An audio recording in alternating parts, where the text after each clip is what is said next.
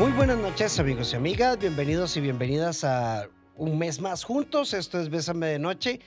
Iniciamos octubre, así que como siempre es un enorme placer podernos conectar y construir juntos nuevas historias, un mes en el que vamos a hablar, vamos a tener un especial muy bonito con el doctor Roberto Morales sobre el tema de cáncer y, y cómo prevenirlo y demás, un tema, así como en noviembre perdón, vamos a hablar muchísimo con el doctor Roberto Morales em, y vamos a, hablar, perdón, con el doctor Tomás Machado, vamos a hablar sobre próstata y demás. En octubre vamos a trabajar muchos aspectos que tienen que ver con lo femenino, así que están invitadísimos, los jueves a la cama van a estar muy bonitos. Tenemos una programación muy bonita esta semana. También y vamos a arrancar con este tema, reconocer nuestra belleza interior. Octubre, noviembre, diciembre. Estamos cerrando un año y ha sido un año de muchísimos contrastes para algunos post pandemia, otros todavía en pandemia, un año marcado por conflictos bélicos y en fin, un año de mucha incertidumbre a muchos niveles. Pero por encima de los vientos que vengan fuera de nosotros, tenemos que empezar a conectar con nuestra belleza interior. Y esto significa tener la capacidad, la conciencia de que independientemente de mis errores o de mis aciertos, yo valgo como persona. Y yo no valgo por un tema de peso, de talla. Eh, no, o sea, no, no, no, no. Yo, yo tengo que tomar, tomar, tomarme un tiempo para reconocerme como una persona valiosa a múltiples niveles. ¿Cómo definir belleza interior? ¿A vos qué se te ocurre? 8990-004, nuestro WhatsApp. Y este tema surge porque leía un, un posteo hace unos días de alguien por ahí donde decía que eh, el tema de la belleza interior es como un consuelo cuando estás fuera de un estereotipo. Bueno, y vos ustedes saben que uno en las redes sociales se encuentra de todo, pero eso, eso me pareció una definición muy fría. La respeto, pero muy fría, muy superficial y demás. Yo creo que belleza interior está asociado con la capacidad de reconocernos a múltiples niveles como personas que tienen un propósito en esta, en esta existencia. Y creo que el propósito de todo ser humano es hacerse bien para hacer el bien.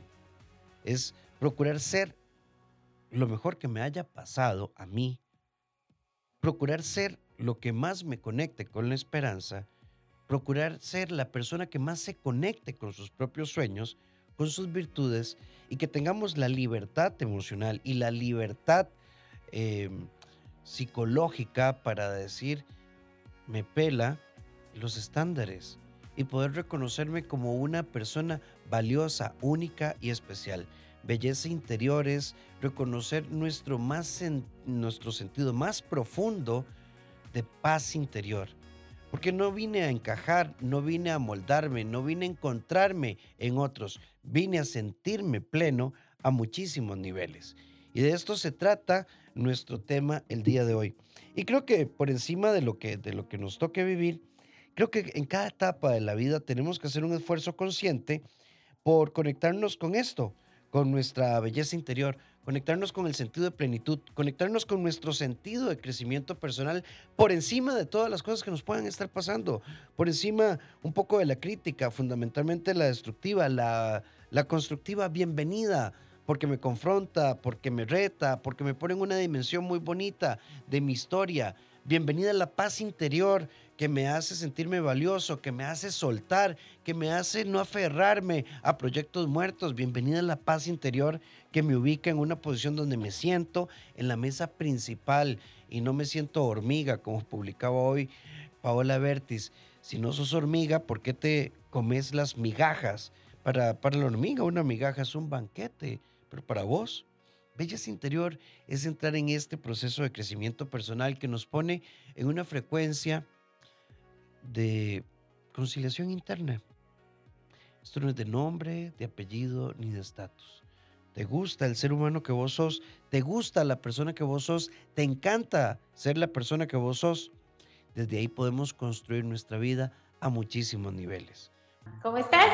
Todo bien por dicha, ¿y vos qué tal? Feliz, feliz aquí en programa, que me encanta hacer, hacer estas cositas. Hoy estamos hablando de reconocer tu belleza interior, Tefi. Mientras te conectabas en el primer bloque, yo les decía que belleza interior y, ¿verdad? E, estas frases como horribles que hemos repetido muchas veces, eh, la suerte de la fea, la bonita se la, la desea, billetera mata galán, o este, esta orientación de belleza desde lo estético y demás, que nos alejan de la virtud, belleza interior no es un consuelo para aquellos y aquellas que estemos fuera de un estereotipo. Belleza interior es lo que nos hace sentirnos auténticamente humanos y lo definía como la capacidad de hacernos bien para hacer bien. Porque en la medida en que yo me haga bien, el bienestar hacia el resto del mundo es un reflejo del bienestar que yo estoy construyendo. Si yo me trato bien, el mundo a mi alrededor y, bien en un sentido objetivo, porque alguien podría decir, yo me hago bien y me inyecto heroína, que lo podría respetar, pero no te estás haciendo bien, aunque lo queramos justificar. No me estoy cuidando. Aparte, aparte Rafa, yo creo que el tema de belleza interior, eh, primero cuando uno habla de belleza, inmediatamente vienen todos los cánones de belleza, todos los estereotipos de lo que es bello. Y entonces, eh, este, estos mandatos de que la belleza es algo físico eh, es lo primero que nos viene a la mente, pero hablando de belleza interior lo podemos llevar todavía a un plano un poquitito más espiritual, donde la belleza interior es cuando conectamos realmente con nosotros mismos y conectamos con, con el todo. Pongámosle Dios, pongámosle las grandes energías, el ser superior, lo que sea, pero es cuando nos damos cuenta que no hay absolutamente nadie que sea igual al Rafa Ramos. No hay nadie que sea eh, exactamente igual que Juan Pérez este, Vilchis, ¿verdad? Es, es sabernos únicos e irrepetibles. La belleza interior tiene mucho que ver con esto lindo que traigo yo dentro de mí, que no tiene nada que ver con, eh, con esto externo, ¿verdad? A la mente le encanta irse a la parte externa, a, a, lo que creemos que es bello, pero al final lo que, como nosotros tenemos educado el ojo, es por los cánones sociales y van cambiando. Ahora estaba viendo un día de estos en redes sociales que ya viene de moda otra vez las anoréxicas y que viene de moda otra vez este cuerpo súper delgado y, que yo lo viví en mi adolescencia, de los 90s, 2000 y ahora eso va a ser bonito, cuando antes eran las fit, pero ¿qué pasa con la verdadera belleza? La verdadera belleza va mucho más allá de este vehículo que nos lleva a un lado para el otro. Y, y, y sí quiero como hacer hincapié en eso, hay una belleza que el ojo ve, pero está la belleza que se siente. Yo creo que esa es la belleza interior. Sí, vamos a hablar de esa belleza que se siente. Eh, eh, hay una película, yo creo que una vez lo platiqué con vos acá, eh, muy interesante. A mí me gustan mucho las de Kung Fu Panda. Ajá.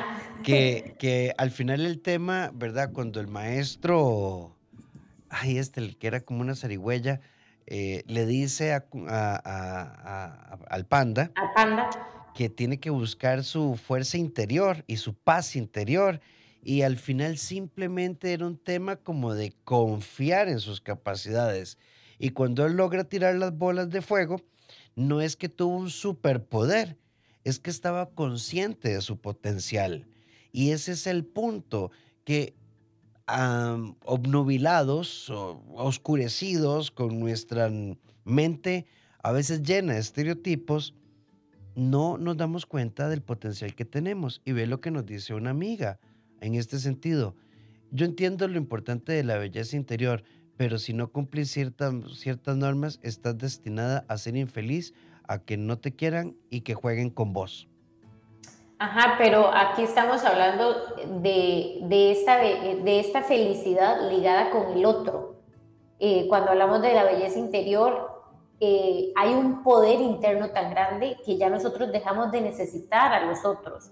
Y, no es que, eh, no es como esta supremacía de que yo lo puedo todo, sino más bien vinculo con las personas que sean bellas internamente y que vibren conmigo en esta belleza. no necesariamente eh, alguien que me va a poner como un checklist de cosas que tengo que cumplir. Yo creo que este, las parejas, los matrimonios, conforme nos vamos haciendo viejitos, eh, vamos evolucionando el, el, el vínculo y nos damos cuenta que no éramos nuestros cuerpos. Lo que pasa es que es como, como la sabiduría, ¿verdad? Que es un peine que le dan a uno cuando ya está calvo. Eh, yo creo que la invitación es a darnos cuenta desde, desde jóvenes que hay mucho más para vincular que la parte externa. Y cuando ella dice, sí, es que ahora sí estoy destinada a, a estar infeliz, eh, estoy poniendo, ahí habría que ver dónde estoy poniendo mi felicidad, dónde estoy poniendo el, el, a quién le estoy dando las llaves de mi felicidad. A alguien que venga a decirme a mí cómo es mi cuerpo, a alguien que me venga a decir si tengo la panza muy plana o muy gorda o muy celulosa, eh, al final eso no es lo que nosotros somos. El cuerpo es un vehículo, pero la belleza interna eh, yo creo que es lo que, nos, lo que marca la diferencia en cada uno. Y es que cada uno es cada uno, cada uno es único. Esa, esa es la gran belleza, que no hay dos iguales. Ah, hay otra persona que nos dice por acá, ¿y cómo, cómo no sentirse mal? Y yo entiendo, profesionalmente me siento bien, soy abogada, eh, me va muy bien y soy reconocida por mi capacidad como abogada. Pero cuando salgo con mis amigas son más altas, son más curvilíneas, son más delgadas y yo veo que ellas roban sus miradas. Yo trato de que no me afecte, pero es muy fuerte. Y puede ser, amiga, puede ser que sea muy cierto lo que vos planteas. Desde, Tefi acaba de decir algo muy lindo tenemos el ojo teñido de estándares. Y, a veces vemos cómo otros miran a quienes poseen esos estándares, creyendo que yo no los tengo. Y desde esa óptica muchas veces creamos como autoetiquetas que se convierten en patrones de pensamiento. Yo no soy bonita, yo no soy tan inteligente como Stephanie, yo no tengo tanta suerte. Y empezamos a mirar hacia abajo y nuestra mirada capta lo que refuerza ese patrón que hemos establecido. Y para levantar la mirada y caminar con el pecho erguido y la frente en alto, hay que hacer un trabajo de sanación interior, porque romper estos esquemas no es fácil, Tefi. Sí, y, esto que, vos decías, eh, eh, bueno, que ella decía, que los otros la ven, sí, pero ¿en quién estoy poniendo yo mi mirada? Mientras los otros ven a mis amigas, ¿a quién estoy viendo yo? ¿Me estoy, ¿Me estoy sosteniendo yo o estoy viendo a estos viejos que están viendo a mis amigas? Que al final son unos eh, desconocidos que, que, ¿qué es lo que están viendo? Y ahora, si quiero rescatar, Rafa, y no sé, pienso que los hombres cada día tienen más estándares también de belleza y, y que tienen sus pros y sus contras, eh, es, eh, como este autocuidado masculino, pero las mujeres tenemos muchísima, muchísima presión por cómo nos vemos, ya sea que sos muy bonita o ya sea que sos muy fea, te entran ciertos eh, eh, estereotipos de que si sos muy bonita, entonces sos media bruta, y si te ascendieron, entonces es porque eras bonita, y si sos fea, entonces fue por lástima que te, que te vieron. Todo eso son juicios que no solamente tienen los otros, sino que nosotros los cargamos. A mí me hace mucha gracia porque el otro día mi hija de cuatro años me dice, mamá, ¿por qué tú tienes el ombligo dormido? Y yo, yo quería llorar, obviamente, ¿verdad? Porque evidentemente tengo panza de una persona que ya tuvo bebés y mi ombligo está dormido. Claro, es una rayita que ya, no, ya ni se ve redondo, ¿verdad? Y entonces inmediatamente cae sobre mí el, el, el estándar y y las ganas de decir, esta mocosa por culpa suya, ¿verdad? Eh, es cómo, cómo nosotros nos reducimos a un ombligo, cómo nos reducimos a una celulitis, cómo, cómo vamos, toda esa belleza interior que tenemos, la hacemos tan pequeñita como del tamaño de un ombligo, como del tamaño de un muslo, como del tamaño de un cuerpo. Es que eso no es lo que somos. Por eso cuando, cuando empezábamos a hablar yo te decía que es muy espiritual este tema, porque la belleza interna es, es, espiritual, es vibracional, es energética. Sí, un saludo a María Jesús Agüero que nos dice temazo el de hoy. Vean, yo, yo, ahora que vos lo planteas, sí, estos temas se hablan mucho desde lo femenino, pero tenés razón. A ver, vamos a las novelas turcas. Eh, esos hombres espectaculares, ¿verdad? De barba y no sé qué, las brasileiras, hay estándares de bellezas. ¿Cuántos amigos he escuchado yo dicen, no, no, es que los, los CrossFit Boys, ¿verdad? No, no, no, hay, estándares de belleza. Y hacemos memes que la panza, la panza es sabiduría, que la, que la panza la empuja la cola y que, ¿verdad? y si hablamos de tamaños, medidas y elongación, que si tenemos tres piernas o un firulí, para ser sutil, eh, eh, o sea, hay un montón, hay un montón de... Y conectados con este, con este tema de estándares, medidas y pesos, se nos olvida desarrollar la esencia que nos hace únicos y especiales. A mí me encanta Thelma Darkins, eh, la actriz nacional, ella es tan auténtica y, siempre lo repito, ella una vez dijo, yo me cuido mucho y me trato mucho y siempre me doy lo mejor porque fijo, fijo, fijo, soy la única persona que va a ir a mi funeral. Me debo a mí misma, nada más.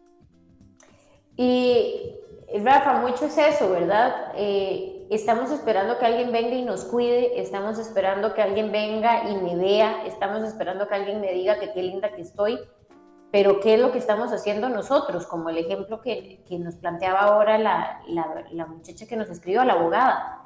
Mientras esta gente ve a mis amigas, yo me estoy viendo a mí, o también estoy viendo a mis amigas, o, o, ¿dónde, ¿dónde entramos en este mundo de las comparaciones?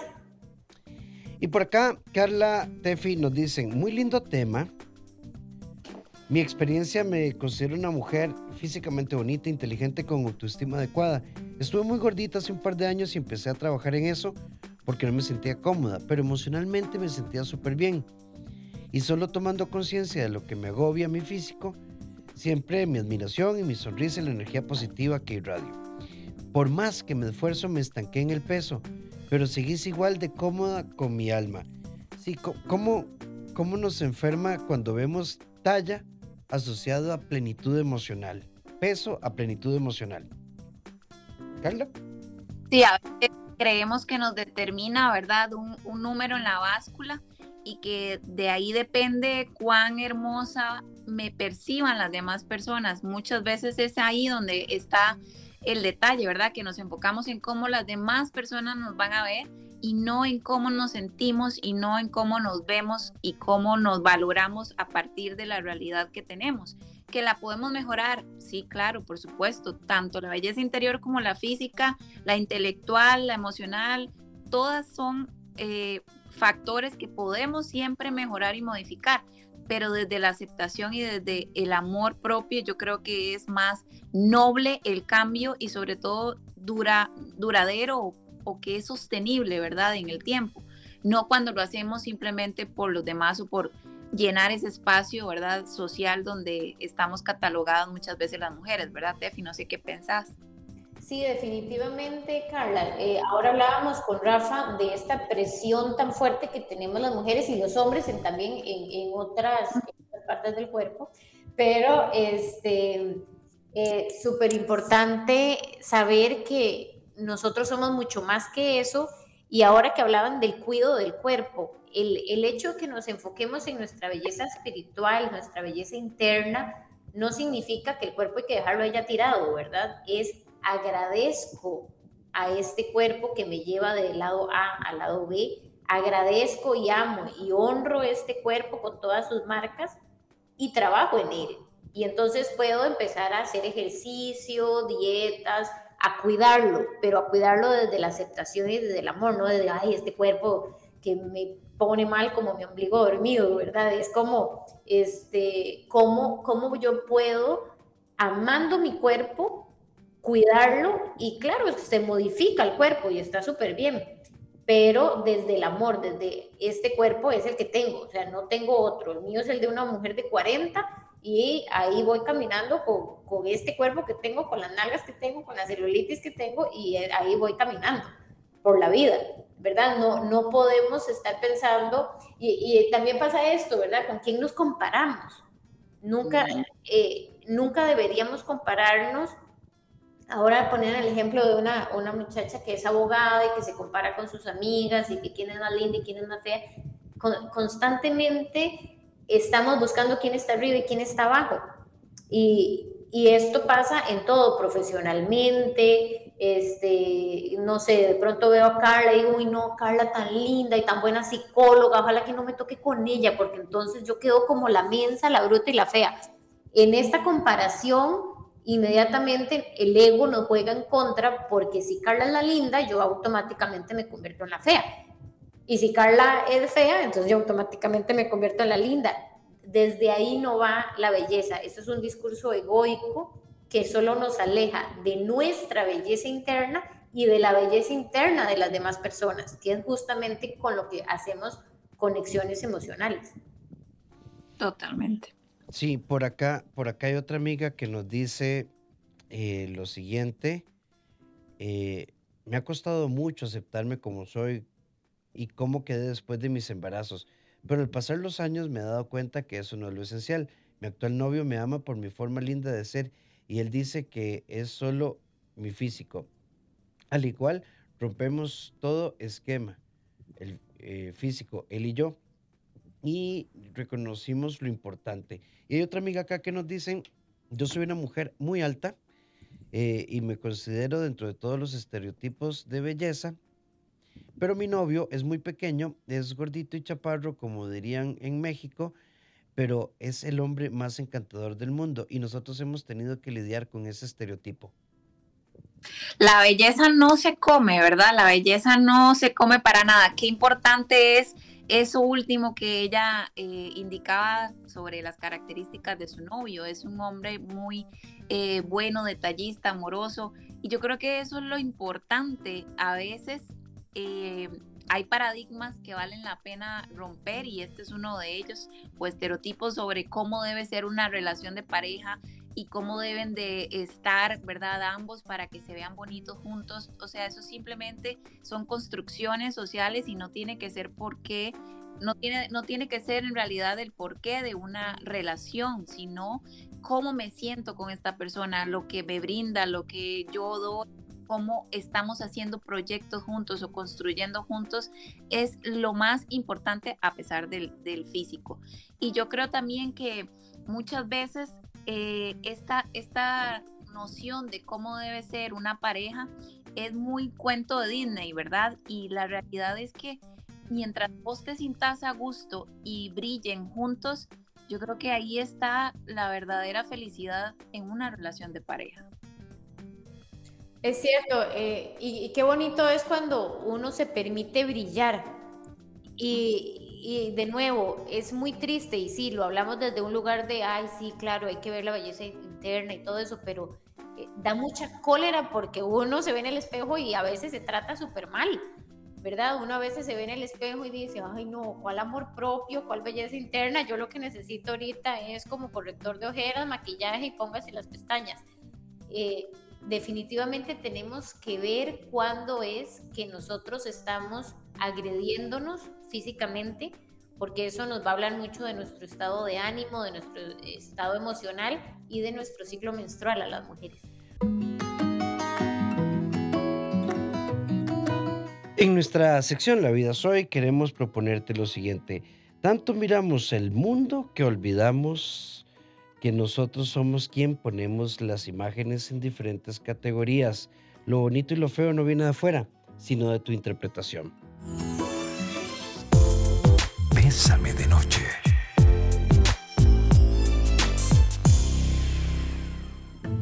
Hay una amiga, Carla y Tefi, que nos dice, ¿cómo seguir adelante cuando una persona a la que le diste los mejores años de tu vida, de mis 22 a mis 46, se va diciéndote que yo le doy asco, que soy lo peor que me ha pasado en la vida y que lamenta haberse quedado 24 años conmigo. Bueno, yo creo que esto habla más que te dijo eso que de vos, ¿verdad? Al final, eh, él tiene pues todo su derecho de pensar y decir lo que quiera. En realidad es algo que no vas a poder controlar, amiga, no vas a poder evitarlo pero sí podés tomar el control sobre lo que vas a hacer con esa información. Y a pesar de que sea doloroso porque se trató de un vínculo importante, de una relación de pareja, tenés que ser en ese sentido muy eh, drástica y decir, ok, toda esta información que estoy recibiendo soy yo, eh, me la voy a dejar aún sabiendo que yo di todo lo que pude dar de mí.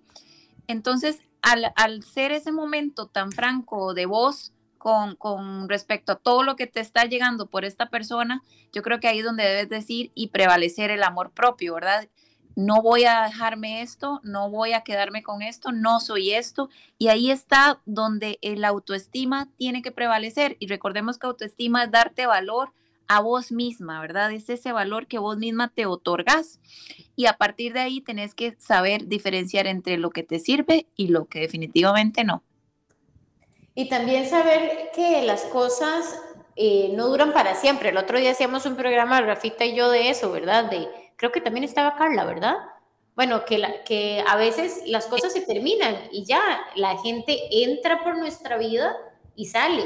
Y no es que le di los mejores años de mi vida, es que viví con él de los 20 a los 40 años y hicimos una historia en este tiempo, pero después de los 40 yo todavía puedo tener muchísimos mejores años. Y no es que el otro se lleva, es que vivimos juntos. E, eso no, no es que se perdió, eso queda como una experiencia vivida, me lo dejo, pero yo creo que es importante ver cómo nosotros contamos la historia, porque si la contamos desde la pérdida, suena así, suena como que se me fue toda la vida en este trabajo, se me fue toda la vida con esta persona, pero no, nadie me quita lo bailado.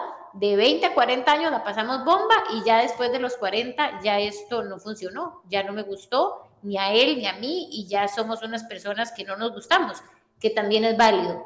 Y ahí también, como decía Carla, él tiene todo el derecho a pensar eso, pero entonces, ¿qué pienso yo con respecto a lo que piensa él? Porque sí, de pronto él piensa eso, pero yo puedo pensar que no, que qué bárbaro, yo soy muy bonita. Sí, ¿saben qué es lo que pasa? Que estamos como muy entrenados, creo yo, eh, a validar la opinión de los otros y la introspección pareciera ser un mundo desconocido y la introspección pareciera ser un mundo muy distante de nuestra realidad y aprender a escucharnos y a descartar y descalificar lo que no nos suma eh, es algo para lo que creo que todavía nos falta mucho entrenamiento. Y digo entrenamiento porque es un proceso de aprendizaje, pero no estamos acostumbrados a viajar hacia el mundo interior, estamos acostumbrados a ver si la otra persona tenía razón y leerme desde ahí. Sí, y yo creo que en ese sentido de la de introspección. introspección.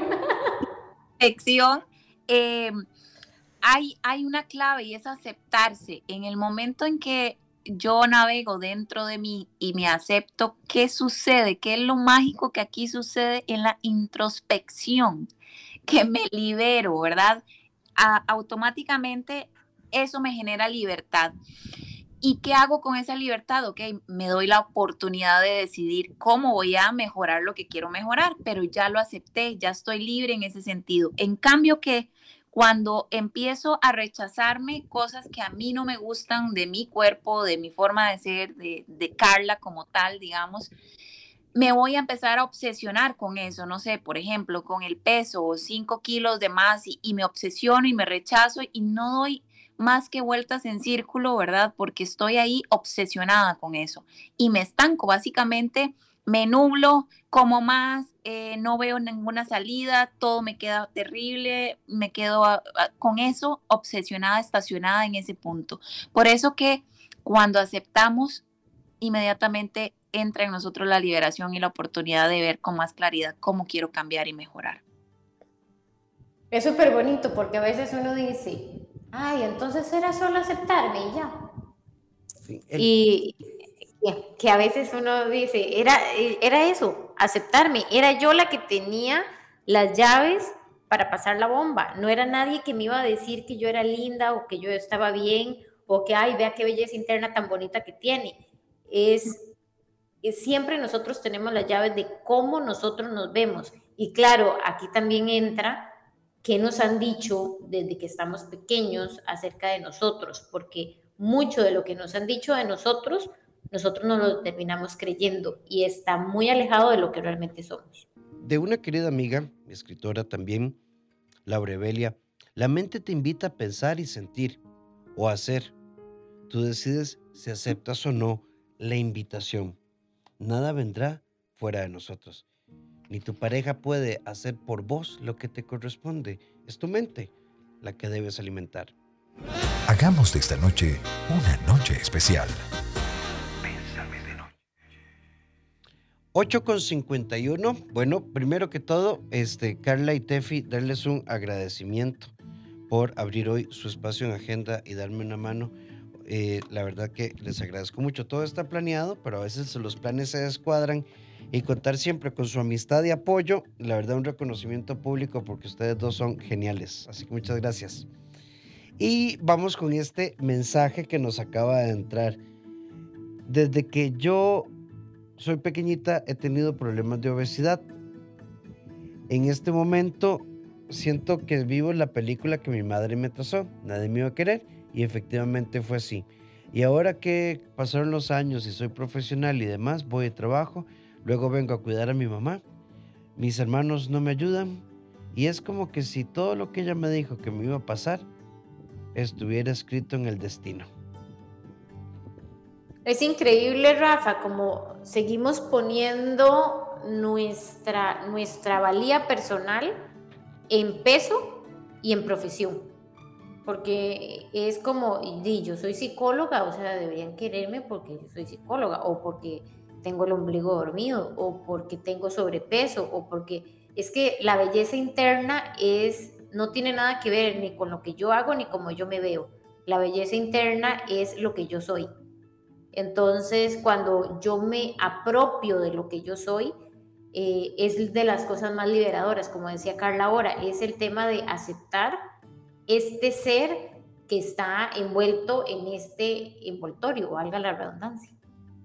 Sí, y yo creo que eh, a veces como papás, ¿verdad? Metemos la patota, pero no, no considero que sea adrede lo que eh, esta amiga le haya sucedido, a lo mejor y, muy posiblemente eh, su propia mamá tiene también su historia.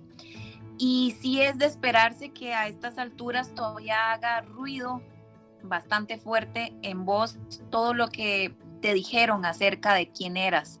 Y por supuesto, de niña eh, lo creíste porque para vos esa era tu realidad viniendo de tu figura materna y es parte de lo que hizo ¿verdad? Que crecieras con eso. Pero hoy ya de adulta, eh, tenés toda la potestad de decir, yo no soy esto que me dijeron, yo no soy esto que mi mamá creía, yo soy completamente diferente porque puedo construir esa mejor versión mía y tengo la potestad, la oportunidad, la decisión y el poder de empezar a cambiar mis pensamientos y mis creencias acerca de lo que me dijeron que yo era. Y ahí es donde vas a poder empezar a aceptarte, a liberarte y a generar el cambio que vos estás buscando porque no te gusta lo que hoy tenés, pero está en tus manos hacer que cambie y que sea una realidad muy distinta. Sí, es, es, es como sorprendente. Y ahora, ¿verdad? Que nos ponía Tefi en el segundo bloque, Carlita, mientras te conectabas, de en, en, algún momento empezó todo esto de belleza real y mujeres reales y físicos reales y demás, pero empieza a cobrar tendencia, una peligrosa tendencia, creo yo, y una involución, eh, cuando, porque al final, seamos realistas, eh, hay, hay temas que generan tendencia a través de los medios, la moda y demás, y estamos volviendo a esa peligrosa delgadez anorexígena, eh, que detrás, detrás de todo esto hay un trastorno fuerte, real, y creo que es lamentable que hayamos vuelto un poco ahí, o que vayamos de nuevo hacia ahí. Totalmente, es muy doloroso eh, para las que tenemos chiquitas, para las que tenemos y para las mujeres, porque en verdad eh, se siente la presión, por más que uno diga, que no, que muy vayamos para lo interno, se, se, empieza a sentir la presión. Y, es muy triste porque empezamos a agredirnos con pensamientos, con palabras, con acciones y empezamos a, a detestar una parte de lo que somos, que es este cuerpo, pero qué lindo es cuando empezamos a sanar historias, a sanar lo que nos han dicho y a darnos cuenta que somos mucho más que eso. Sí, totalmente. Y además hay que ser muy objetivos y claros, ¿verdad? Si yo, ahora que Tefi hablaba sobre las comparaciones, por ejemplo, uno que está en los 30, ¿verdad? ¿Cómo me voy a comparar con las de 20? Porque ya una de estas edades, ¿verdad? Suena muy señora, pero las, es la verdad. Empiezo a ver ciertas arruguitas que antes no veía, ¿verdad? Y, y, empiezo a notar diferencia en mi cara que antes no había. Y ahí empieza la, la aceptación, ok, ya tengo cierta edad, es, es, es, esperable que puedan empezar a aparecer ciertas eh, líneas de expresión, que suena más bonito, ¿verdad? Que eh, antes no tenía, pero si me empiezo a comparar con las chicas de 20, pues yo me voy a frustrar y no voy a salir de la casa tengo que ser realista y pensar, ok, ya yo pasé por ahí, ya yo viví donde no habían arruguitas, donde la piel estaba lozana y ahora pues acepto esta mujer madura y empiezo a cuidarla, amarla en, en esta nueva faceta que también me ha traído muchas alegrías. No, no enfocarme solamente en lo que cambió a nivel físico, sino todo también lo que trae a nivel integral, ¿verdad? Entonces es ubicarse en la etapa, en el momento en el que estamos sin comparaciones absurdas, porque al final eso siempre va a doler. Y es que es una desesperación, Rafa, yo no sé, pero en verdad que es una desesperación cuando uno empieza a decir, no, es que, es este montón de canas. Yo vivo luchando con mis canas, qué cosa más terrible. O sea, la pandemia me hice sabia, porque aquel canerío que me salió, entonces es como, ¿cómo tapo aquella sabiduría? ¿Cómo tapo aquella edad, verdad? Y, uno se desespera con la, con la arruga, con la ojera, con la panza, con, la, con, con todo. Y es como, y uno, uno como mujer lo siente. Es como, como una desesperación, como que uno se quiere quitar una parte, pero y no puede, viene con uno. Entonces es o la acepto o lucho con ella. Pero en esta lucha incontrolable es que aparecen estos trastornos de control, estos, estos trastornos de controlo lo que me como, controlo lo que peso cada, cada comidita que voy a hacer y es muy triste porque es como una adicción. Entro ahí y luego salir es cosa seria. Sí, yo creo que al final es una conquista personal. Pero bueno, que nos tenemos tres meses para cerrar el 2022 fortalecidos. Quiero agradecerle a la doctora Stephanie Vilches, ustedes la pueden buscar como Equilíbrate Psicología en todas sus redes. Eh, Carla Sánchez, ustedes la pueden buscar en todas sus redes como Crear tu mejor versión CR. Tefi, muchísimas gracias.